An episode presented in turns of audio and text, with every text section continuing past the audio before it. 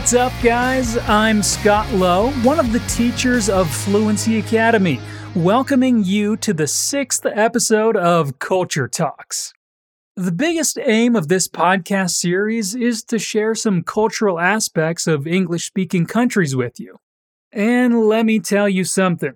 When it comes to learning a new language, getting to know grammar, pronunciation, vocabulary, reductions, and expressions is really important, but studying the culture is also a really big deal.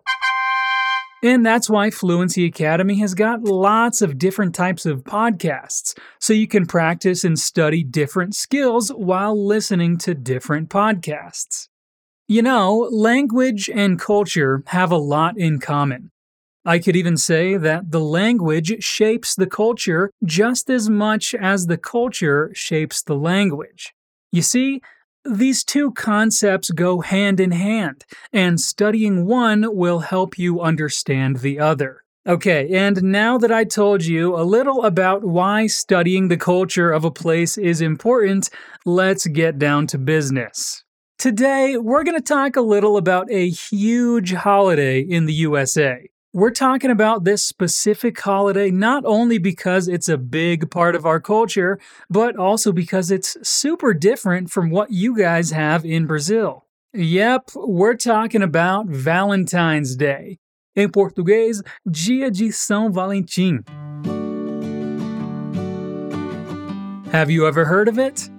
Well, if you watch a lot of American movies or TV series, I'm sure you've seen some of the characters mention Valentine's Day. Valentine's Day, sometimes called the Saint Valentine's Day or the Feast of Saint Valentine, is celebrated annually on February 14th.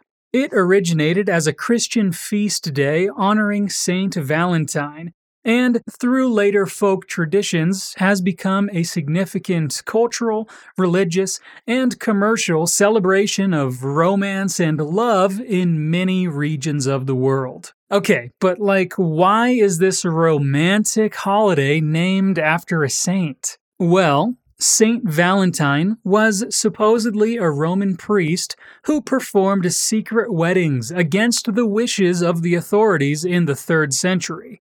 Imprisoned in the home of a noble, he healed his captor's blind daughter, causing the whole family to convert to Christianity, which was a huge sin at that time.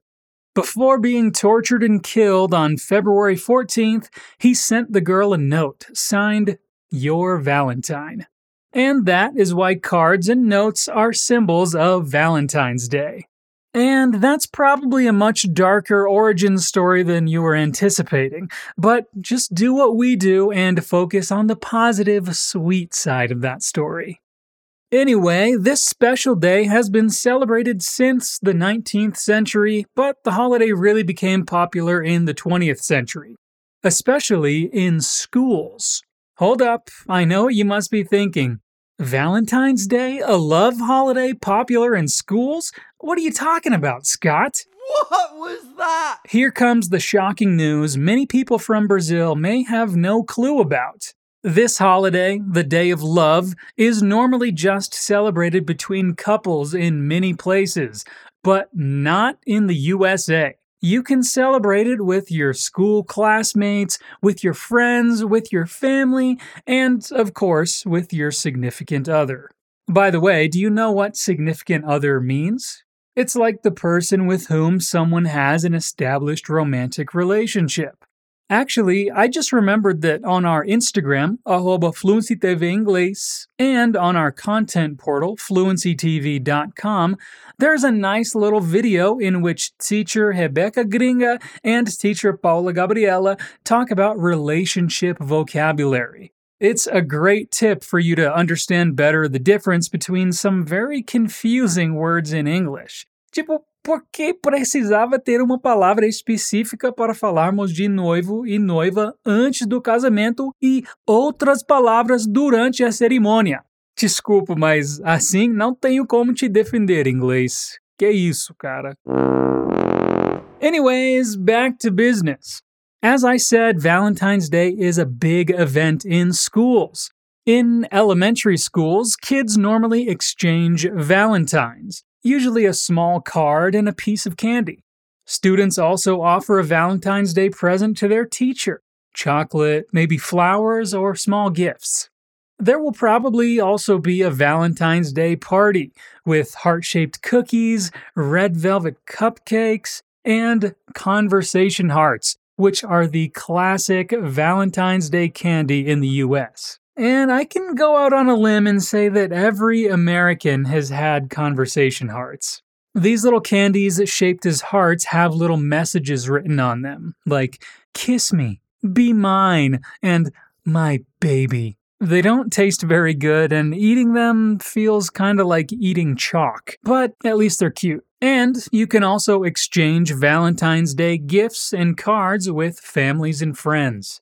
The cards may have sweet, short messages like, You're the best mom ever. Happy Valentine's Day. Or, You're such a good friend. Or things like that. They can be funny or serious. A very popular and kinda lame rhyme is Roses are red, violets are blue, sugar is sweet, and so are you. And whether you think it's cute or cringy, you can't deny that everyone loves a little romantic poem. Still talking about gifts, chocolates are popular ones for friends and family too, especially a heart shaped box of chocolates. And just for your information, if anyone wants to buy me a Valentine's Day gift, my favorite is chocolate. Dark chocolate specifically. I'm just saying. Oh, and for the couples, this holiday is pretty traditional.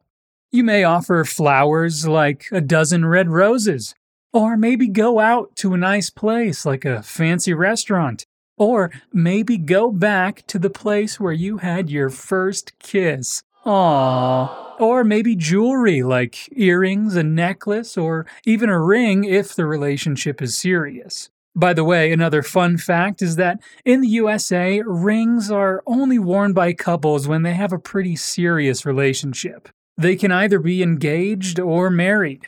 Boyfriends and girlfriends in the USA normally don't wear matching rings as they do in Brazil. But you see, what's most important on Valentine's Day is not what you do or how much money you spend, it's a day for you to show that you care for your friends, classmates, coworkers, family, and significant others. And that's what I like most about this holiday. You don't necessarily need to have a romantic love to celebrate this day. The key word here is love, and we can celebrate any type of love. Heck, even with our pets. I love my pets.